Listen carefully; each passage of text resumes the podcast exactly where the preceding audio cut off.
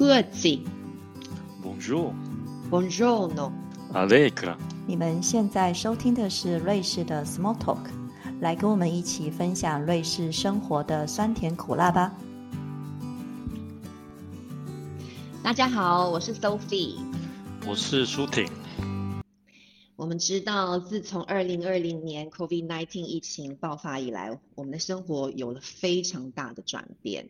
好，不管是工作的模式啊、休闲娱乐啊，还是社交生活，都跟疫情爆发之前非常的不一样。这种巨变呢，对我们的心理上也造成了很大的影响。虽然我们的生活正在慢慢回到疫情爆发前的模式，但是你也知道，现在都还没有完全回到正轨。而且没有人知道接下来会发生什么事。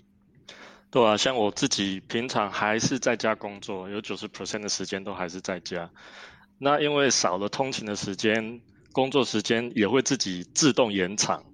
那每天工作之后就觉得很累，心理疲乏。那下下班之后就只想坐在沙发那边，然后社交活动也是变得非常的被动。是，所以今天呢，我们想要来跟大家聊一聊如何在疫情当中维持心理的健康。我们虽然有非常多的切身之痛，但是因为我们也不是心理学家，所以呢，我们就请到了专业的朋友来跟我们聊一聊这个重要的话题。让我们一起来欢迎雨璇。Hello，大家好，我是雨璇。雨璇，非常欢迎你，可不可以跟我们的听众简单的介绍一下自己呢？嗯，好。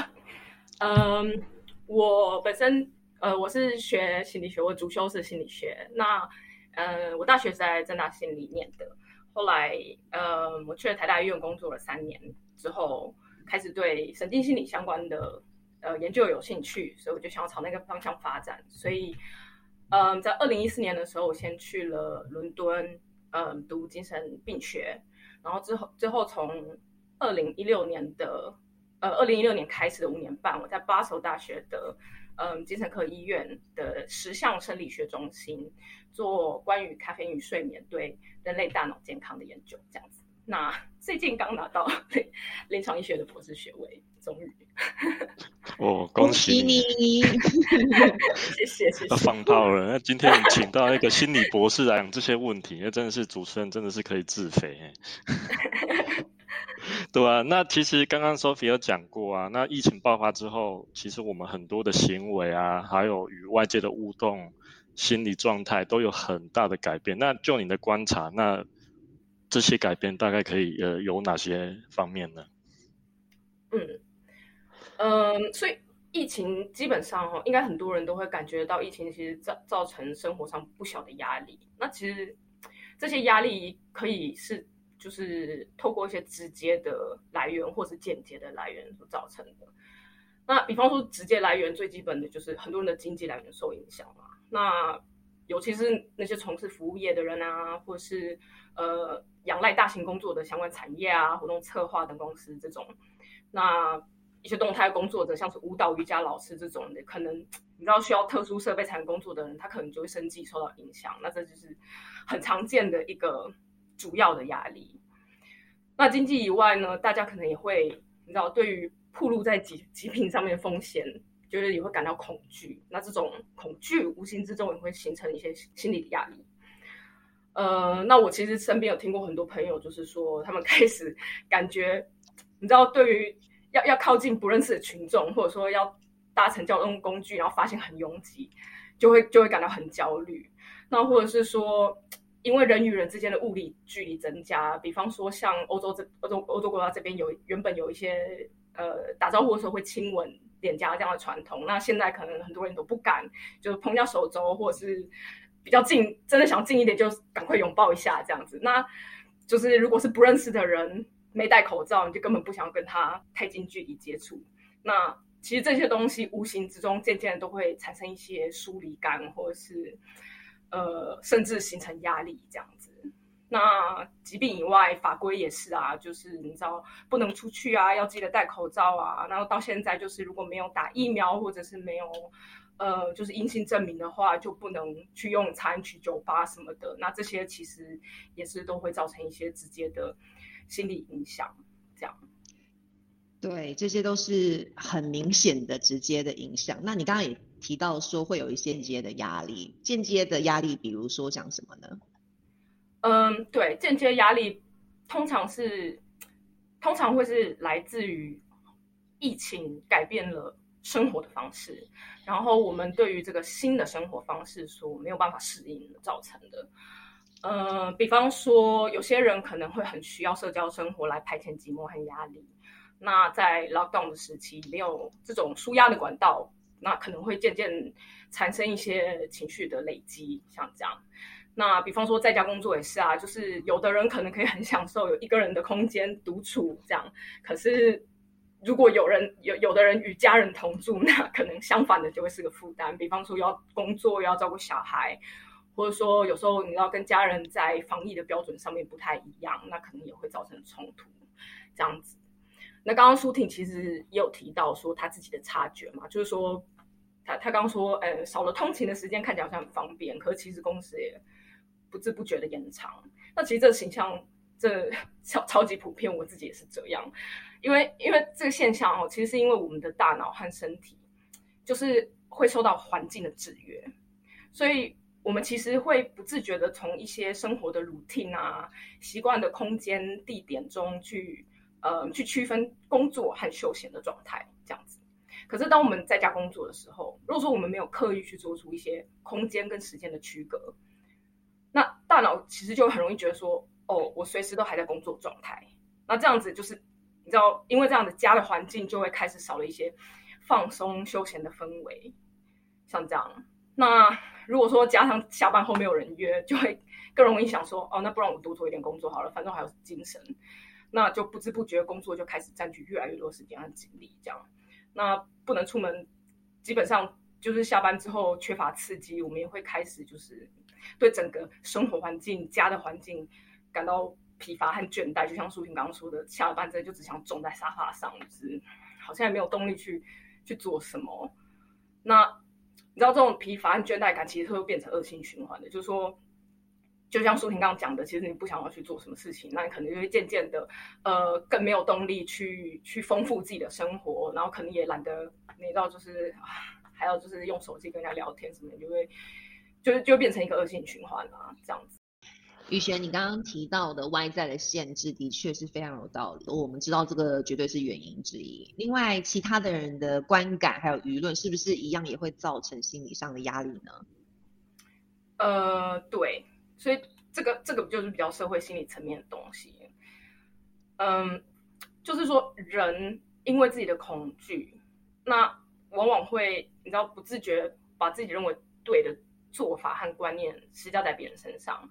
但是这社社会其实是多元的，无论说是不是有一个做法是比较适当或是相对正确的，那永远都会有不同的看法。所以这个社会的多样性，其实，在资讯已经很普及的前提之下，嗯，往往是来自一些核心的价值观和价值权重的差异。也就是说，什么事情对你来讲比较重要，又什么事情相对来讲比较不重要，这样。那比较常见的，像是很多人对于要不要戴口罩啊，要不要 lock down，要不要打疫苗，都会有不同意见。那像在台湾比较特殊的就是，还有呃，舆论会批评从疫区回台湾的人会浪费国家资源，或者造成医疗负担等等，这样。嗯嗯，那当然说，从从社会的角度而言，口罩啊、lock down、疫苗等等策略都是有科学科学根据的，能够呃有效的保护大众的措施，但。嗯，有时候我们也不能忘了从个体的角度出发去看事情，去去理解说这样的差异为什么会存在。嗯，毕竟说每个人都希望保护自己和自己所爱的人的生命和健康嘛。那其实就算那些反口罩、反疫苗的人，他们也是说觉得这样子是在保护自己和他人，只是说他们可能保护的是权利和自由，或者是说打疫苗的潜在副作用这一类的。所以说，很多人会就是批评 misinformation 啊、fake news 啊这些的。其实我觉得这这些并不是反对声浪的根源。其实他们，我我认为他们其实是呃，因为已经既有的目的而去发展出来的产物。也就是说，因为价值差异而反对，然后因为反对而去创造或者选择说能够支持这些反对论点的的证据，或是这些 information 这样子。所以其实。根源追本溯源，其实还是来自根深蒂固的价值观和权重的差异啦。那这这个是基本上是很难去弥平的，所以我们有时候能做的也只有包容。当然说包容和理解，在这种非常时期，说每个人生活压力都已经很大了，真的是很难。所以如果说已经过得很辛苦了，已经觉得没有足够认知资源去还去包容啊、理解啊什么，就是一些五十三你觉得不能认同的事情的时候，其实最简单的应对方式，真的就还是关掉电视、关掉社群媒体，嗯，做自己认为对自己最好的选择，用自己喜欢的生活方式生活，先照顾好自己的。身体和心理状态是最重要的。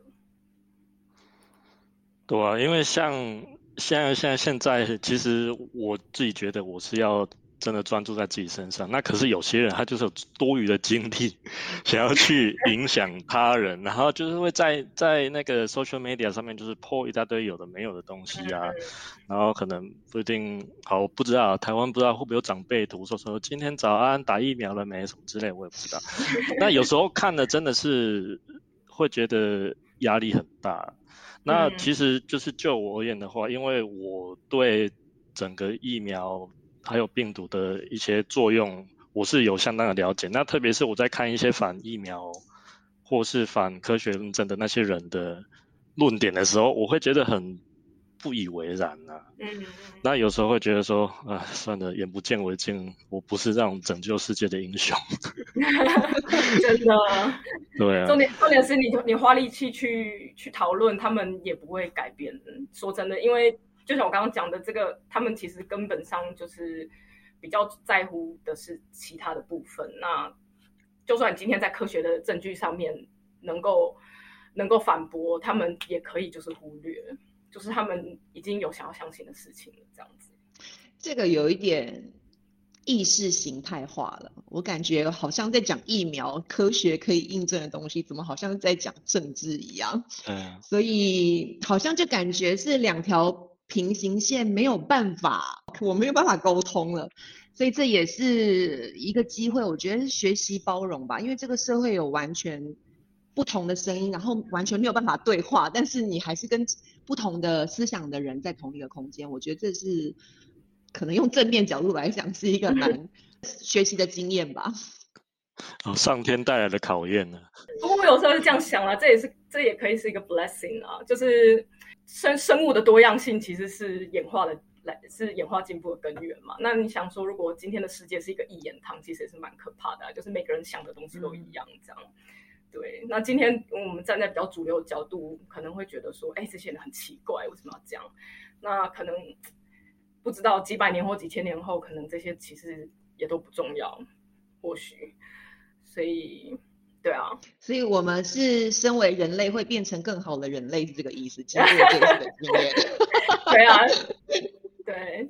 有时候就是这种冲突之间的激荡，可能也会也可也会激出一些想法，激出一些进步跟改变。对，嗯，好，很无奈啊，外在环境现在就是这样子啊，我们也很难去改变。那要怎么样在这样子的框架去之中去解决我们自己本身的一些问题呢？嗯嗯，如果说讨论的是心理方面的问题，要处理情绪。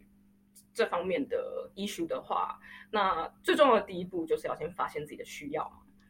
那嗯，疫情所可能会造成一些行为上的改变啊，但是如果说你适应良好的话，也不见得说是个问题。所以其实最重要的是，可以先检视一下自己的状态是不是已经有一些适应不良的的的现象。比方说，你是不是有比呃过去在疫情发生前，或者说在某个就是在一段时间之前，嗯。有更频繁或者是更强烈的感觉到一些负面的情绪，例如像是郁闷啊、焦虑，或者甚至是愤世嫉俗，或者说是相反的，就是感觉情绪状态变得很平板，缺乏动力，或是很倦怠这样子。那另外还有一个要特别注意的就是，嗯，你可以留意一下自己是不是有比平常更需要透过一些物质的使用来转换情绪，比方说酒精啊。烟啊，药物或甚至是手机电玩这样，这这个可能是几个比较容易去呃稍微留意一下自己的一些要点，这样。所以 Netflix 也算了。呃，Netflix，如果你一一天要看十个小时，可能算了。那还好，那我还没有，我也还没有，幸好。如果你不看会开始手抖的话，就要注意一下。哦那有点夸张。真的，这一些自我诊断真的都很重要哎。就是在自我诊断之后，我们应该如何去着手解决这些问题呢？嗯嗯，这可能就要回到刚刚稍微有提到的，就说因为疫情造成生活上的缩限，以及呃疫情打乱生活的节奏，那这些狭隘与失衡，以及呃他们随之而来的就是一些疲乏、倦怠感呢，其实可以形成一个恶性循环嘛。所以最基本的一个关键就是要重新建立这个节奏跟规律。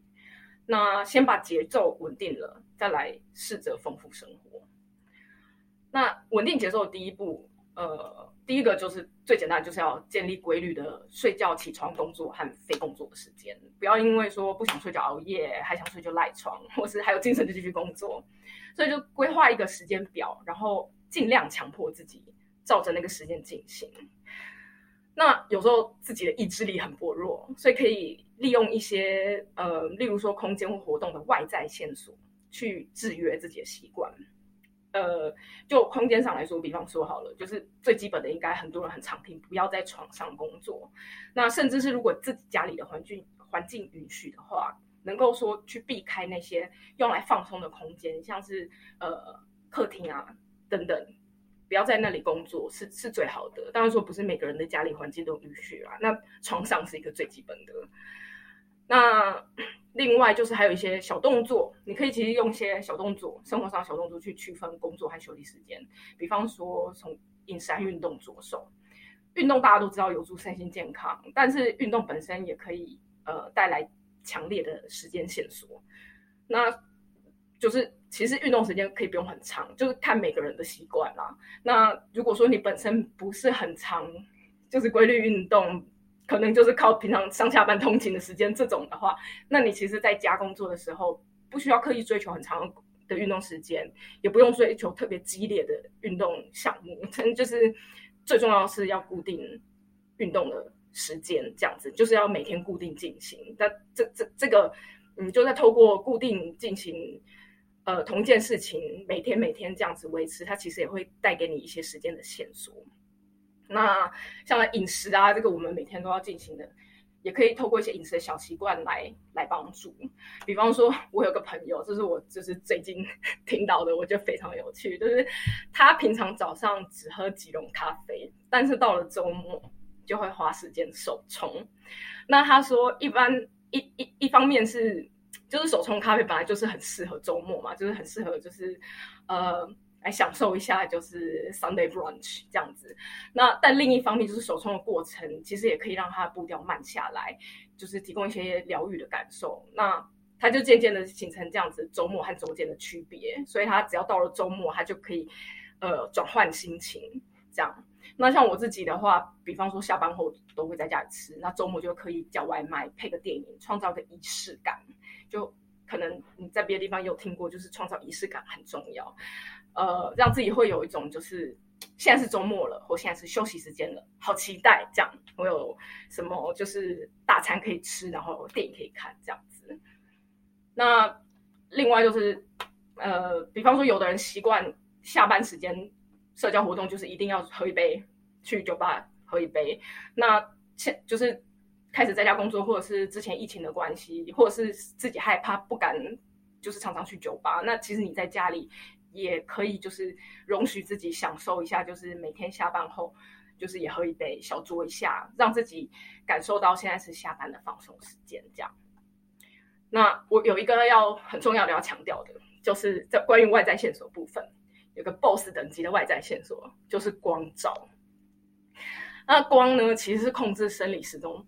最主要也最有效的外在线索，那学术叫学术上有一个名词叫做 z e g a b e 它就是呃，其实就是外在线索的意思啦。那我们其实可以利用光铺路去告诉身体和大脑现在应该要做什么。比方说，每天早上起床，就是去阳台边，或者是如果没有阳台，就到窗边可以接受就是自然光的地方，做个十五分钟、二十分钟，做个就是早晨的日光浴。那晚上睡觉前半小时把手机关夜间或低对比模式，不要接触蓝光，不要增加射光对眼睛的刺激。那 其实就是。就是暴露在自然光哦，不是不不但能够嗯规律大脑和身体的节律，那其实也有研究证据已经显示说，就是自然光能够透过对大脑的刺激反应，降低忧郁的情绪。所以就是回到我们心理健康的部分，它其实嗯，如果说你有一些觉得低落，就是嗯倦怠或者是嗯比较忧郁的状态，其实嗯。每天适度的让自己暴露在自然光下也是可以有帮助的。这样，那相反的蓝光其实是有可能增加焦焦虑的。所以，如果你相反的感受到已经常常很焦虑啊，嗯，无法放松啊，那可能就要建议就是降低自己呃荧幕的使用频率这样子。因为我们手机荧幕其实是都是有蓝，都是有都是有蓝光的。那总总而言之，就是生活节生活节奏规律了。我刚刚说。规律节奏只是第一步，那再来你要丰富自己的生活嘛。但是你当生活节奏规律了，你就会比较有空间去丰富化、丰富化你的生活。比方说从事一些在家可以进行活动啊，下厨啊，做做瑜伽啊，或者是跟朋友啊、家人啊聊聊天这样子。讲到光照的话，现在就会开始很担心，因为瑞士的冬天 就要来了，常常开始上班都天黑了，下班了也都还是天黑了。对啊，所以其实，在那个高纬度国家，那个忧郁症比例也是很高。其实阳光光照是一个很大的因素。对，那因为这个对，像我们住在瑞士的话，我觉得这个是大家都会在冬天的时候面临的话题。那如果当然现在是疫情期间，你觉得吸收维他命 D 会有帮助吗？嗯。维他命 D 可能算是光照的一个产物，可是它可能不能取代光。但是市面上可能有一些产品效力不敢说，就是但是市面上确实已经有一些产品，就是是嗯，它就一个大型的平板这样，然后它可以就是提供你补补充你特定的呃光频谱的光光源这样子。啊，我有啊，你有是不是？飞利浦某牌的，然 后我不知道能不能帮他打广告。对，其实我用蛮久的。嗯，然后你是蓝光的还是自然光的？太阳光。哦，太阳光，太阳光的。因为因为我有用过蓝光，可我觉得蓝光就像我刚刚讲的，其实用蓝光的人可能是为了要提振精神啊。只可是他的他他这样是用下来久了，对眼睛跟对。大脑是到底好还不好？其实这有一点还未知，就是科学上还其实是 controversial 的。对，但如果说有自然光的话，可以试试看。我我不太确定它的效果怎么样，但是对这个这一点也是我的问号。我也其实也不知道，实际上我们要怎么样，就是 measure，就是测量它的效力。但是如果就我个人的感受上的话，的确有。光的感觉，就是有光的感觉，就是可以带给温暖，然后有感觉。现在就是你可以区分白天跟黑夜，就像你刚刚讲的，就是你时间很有意识的调整你时间的作息，然后什么时间该做什么事情，尤其在疫情期间特别的重要。所以我觉得起码它可以带来这样子的效果。我觉得这其实是最重要的，无论它是它的机制是什么，是真的说影响你嗯大脑上面的。呃，讯号还是说其实是呃你主观上的感受，可我觉得其实这是最重要的，就是你自己本身感觉到说有有有受到帮助，然后你自己心情上面也会有所不同，就其实这是所谓临床上的效果。对，对啊，有时候自己有这些问题、有这些情况的时候，我们也常常没有意识到。那最后是不是可以请你提供一个懒人包，总结一下我们今天讲的内容，可以让我们的听众一起检视自己的心理状态。那还有，如果我们看到有这些征兆的话，那我们应该要采取什么样的行动？嗯哼，呃，其实其实无关，就是无论是不是在疫情底下，有几个行为上面的改变，其实都是都是跟心理健康息息相关的。那大家其实都可以多观察自己。那我在这边列了呃四个主要的。的方向，这样，那第一个的话，你就是可以试着观察跟记录自己周间的就寝、起床、工作、吃饭和运动的作息是不是固定的。那如果开始出现一些不固定的现象，尤其是呃起床跟睡眠的时间啊或者是说比如说你的工时开始延长啊，那就可以试着利用刚刚我们前面提到一些外在外在线索来规律化自己的作息，这样子。那第二个的话呢，就是观察你自己的情绪状态，比方说你是不是有感到常常感到不知所措啊、担忧，或者是说对未来未知数感觉缺乏控制感，或者是 常常觉得愤世嫉俗，或是疲惫于就是这些你知道世世道上的纷纷扰扰。那如果是这样的话呢，不如就关掉电视，再停止。阅读这些社群媒体的资讯，这样世界真的不会因为少人的关注就就突然走变这样。那很多很很重要就是，当你开始感到这方面的压力的时候，呃，多多去现实中跟你你可以信赖的他人多多互动。那还有就是寻找一些可以让自己专注或是可以带来成就感的一些休闲活动，就不要不要把重心跟你知道心力放在一些陌生人的行为和想法上这样。那第三个就是我刚刚也有提到的，就是呃，要要注意自己在物质上面的使用是不是有频率和强度上面的改变，比方说酒精啊、药物、烟、呃、手机电玩这些的。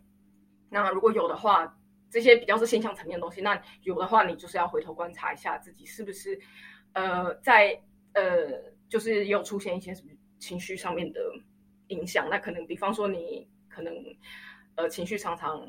觉得了无生气，或是你常常觉得很焦虑，说你会需要用这些物质来改善，然后或者是来放松。那如果是你发现是有这样的状态的话，那就可以试着回到我们刚刚提到说，呃，调整情绪、调整作息的一些小策略，这样子可以就是从呃排解你心心中的一些负担，呃，消弭心心中的压力，然后调整作息，让自己的。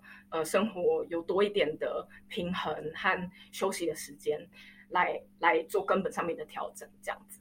那这是第三点。那最后的话呢，我就是要引用世卫组织，呃，针对疫情间心理卫生所提供的建议，其中一项，那我真的是非常喜欢他们把这一项放在里面，就是 Do not discriminate。嗯，遇到了不能接受的价值观或想法，就。尊重并远离，但是真的不需要去消耗说你自己的心理资源去试图改变或者是试图攻击他，因为其实最终真正重要的是你自己，把你的重心跟注意力聚焦在自己的身上，才有足够的呃心理认知资源，还有足够的健康来照顾好自己，还有帮助你生命里面真正重要的人，而且才能够追求自己心理上面的。平静跟平衡，这样子，真的这一些都非常的重要。雨璇，非常谢谢你。我自己自我审视了你刚刚说的这几点，其实我觉得原来我的心里能平静，原来我做就是无形之中做到了这几点，就是专注自己，好，然后关掉社群媒体。我已经很久没有 在新闻上看到跟疫情有关的资讯了。然后，我我也我觉得起码。对，起码真的心理上可以获得一个平衡。然后我觉得你刚刚说的也很重要，听到一跟自己意见完全不一样的，就尊重并且远离，也对，嗯，我们的周遭的平静哈，不只有自己而已，还有周围的平衡，我觉得也是一个蛮重要的。那今天非常谢谢雨璇来到我们的节目，跟我们聊了这么棒而且重要的话题。那我自己学到了很多，也希望我们的听众朋友也有收获。那也提醒大家，在疫情期间不要忽视自己以及周遭人的心理健康。如果你喜欢我们的节目，欢迎推荐给你的朋友们，还有按订阅跟分享哦。今天的节目就到这边，谢谢大家的收听，我们下期见，拜拜，拜拜，拜拜。